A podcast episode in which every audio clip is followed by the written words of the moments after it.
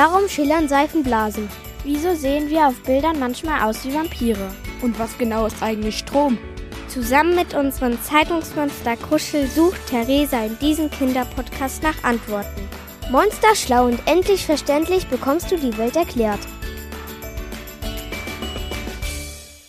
Einen wunderschönen guten Morgen. Ich hoffe, dir geht's gut und du hattest bisher ein schönes Wochenende.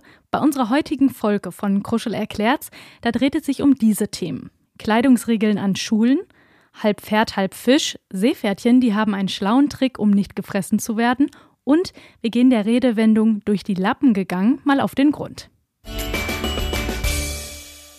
Hm, was soll ich heute wieder anziehen? Na, wie oft stellst du dir morgens vor dem Kleiderschrank diese Frage? Manchen ist das Schuloutfit ja völlig egal, andere, die zerbrechen sich darüber täglich den Kopf. So wie ich damals in meiner Schulzeit und auch jetzt noch, muss ich zugeben. Und wieder andere, und zwar meistens Erwachsene, die streiten ganz schön viel über die Frage, welche Kleidung im Unterricht angemessen ist. Wer nicht ordentlich angezogen ist, den sollen Lehrerinnen und Lehrer zukünftig nach Hause schicken, damit sie sich umziehen können. Das schlägt zumindest der Bundeselternrat vor, der in Deutschland Eltern und Schulkinder vertritt. Aber was heißt das eigentlich, ordentlich angezogen zu sein? Also der Elternrat spricht von lottriger, zerrissener oder freizügiger Kleidung und will die eben verbieten. Über diesen Vorschlag wird momentan überall heftig diskutiert und es gibt viel Streit. Aber nicht nur hier bei uns in Deutschland wird darüber gestritten, sondern auch in unserem Nachbarland Frankreich, da gibt es ganz ähnliche Diskussionen. Hier wurde gerade erst die Abaya in Schulen verboten. Das ist ein traditionelles und religiöses Kleidungsstück, das oft in arabischen Ländern getragen wird. Jetzt im Herbst soll in Frankreich tatsächlich ausprobiert werden, ob eine Schuluniform eine gute Lösung wäre. In manchen anderen Ländern gibt es tatsächlich auch schon länger Schuluniformen. Das heißt, dass dann alle das gleiche Outfit tragen müssen. Und das hat Vor-, aber auch Nachteile. Ein Vorteil ist natürlich, dass du dir zum Beispiel morgens gar keine Gedanken mehr darüber machen musst, was du anziehst. Und ob man teure Markenklamotten hat oder sich nur günstigere Kleidung leisten kann oder will, ist dann egal und ja, kein Grund mehr dafür, andere zu mobben. Und man fühlt sich als Schüler und Schülerin vielleicht mehr als eine Gemeinschaft verbunden. Nachteil daran ist aber, dass Schulkindern ja dann vorgeschrieben wird, was sie anziehen müssen und man darf eben nicht mehr frei entscheiden, worauf man selbst Lust hat. Es ist also ein Zwang. Das ist vor allem für diejenigen dann ein wichtiges Argument, die mit Kleidung auch ihren Stil zeigen und ausdrücken wollen. Das findet zum Beispiel auch der Deutsche Lehrerverband und ist eben gegen diese feste Regeln. Aber was hältst du denn von Schuluniformen? Ist es eine sinnvolle Idee oder findest du es super blöd? Schreib's mir doch gerne mal per Mail an kruschel.vrm.de.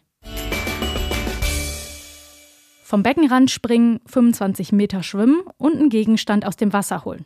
Ja, und schon bekommt man das Seepferdchen als Abzeichen. Und so oder so ähnlich hat sich das damals im Schwimmbad auch bei mir angehört, als ich ins Wasser gesprungen bin. Und ich habe mich so gefreut, weil ich mein Seepferdchen endlich geschafft habe. Danach habe ich meine Mama auch regelrecht gezwungen, dass sie mir das Abzeichen auf dem Bikini näht.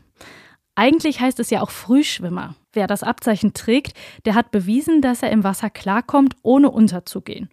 Die nächsten Abzeichen sind ja dann Bronze, Silber und Gold. Was mir dann noch aufgefallen ist, ist, dass nur das Seepferdchen tatsächlich ein Tier auf dem Aufnäher hat. Und was es nicht alles für Seepferdchen gibt. Die meisten, die schwimmen im Pazifischen Ozean, wo es ganz schön warm ist. Sein Namen hat das Tier übrigens schon seit tausenden Jahren. Früher, da hat man gedacht, dass das bestimmt aus dem Märchen kommt. Halb Pferd, halb Fisch. Wie kann ein echtes Tier nur so aussehen?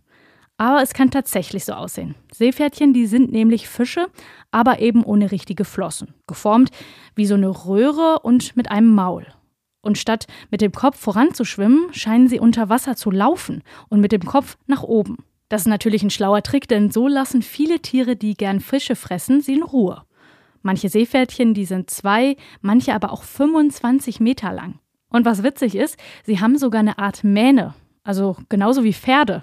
Und weil sie eben so gut im Wasser klarkommen, eignen sie sich eben auch prima als Frühschwimmerabzeichen. Ach Mist, das ist mir echt durch die Lappen gegangen.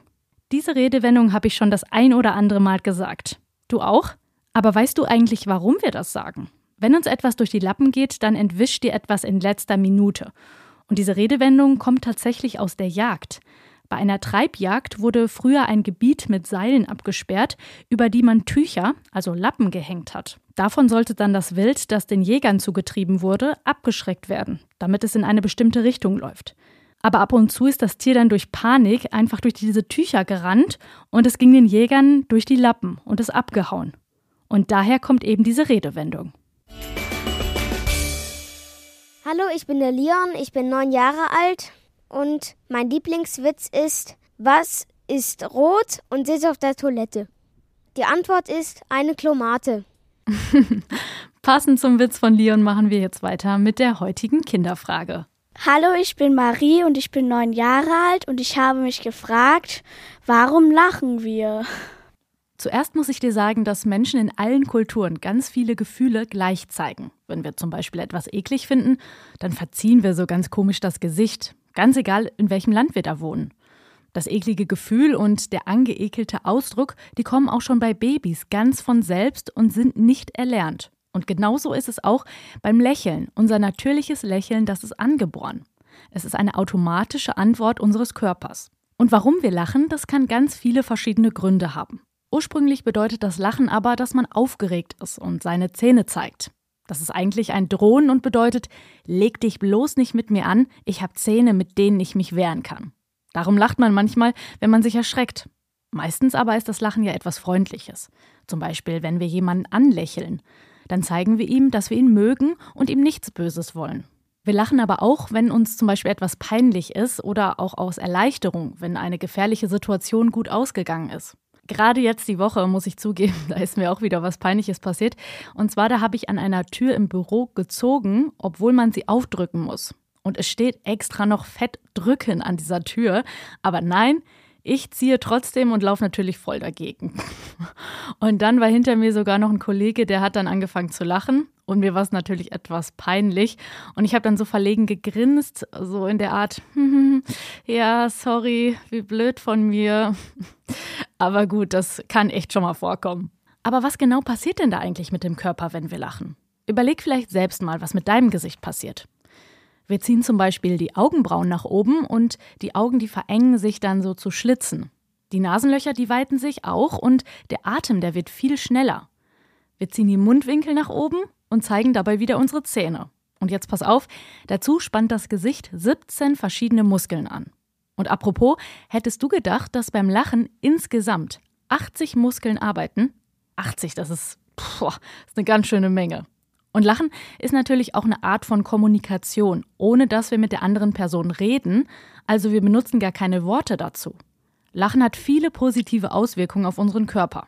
Und dadurch, dass wir schneller atmen, wenn wir lachen, wird unsere Lunge auch gestärkt und wir nehmen mehr Sauerstoff auf. Stresshormone, die werden abgebaut und dafür werden Glückshormone produziert. Wir fühlen uns dann besser und der Körper entspannt sich und auch die Verdauung wird angeregt. Also viele, viele positive Gründe, warum wir lachen sollten. Wissenschaftlerinnen und Wissenschaftler, die haben außerdem noch herausgefunden, dass Lachen sogar das Risiko, einen Herzinfarkt zu bekommen, senken kann und Schmerzen verringert. Darum ist Lachen extrem gesund und nicht ohne Grund sagt man ja auch oft, Lachen ist die beste Medizin. Das war's für heute. Danke dir fürs Zuhören und nächsten Sonntag, da geht's in der Kinderfrage um kleine grüne Tierchen, die aber ganz, ganz schön laute Töne von sich geben können. Bis dann!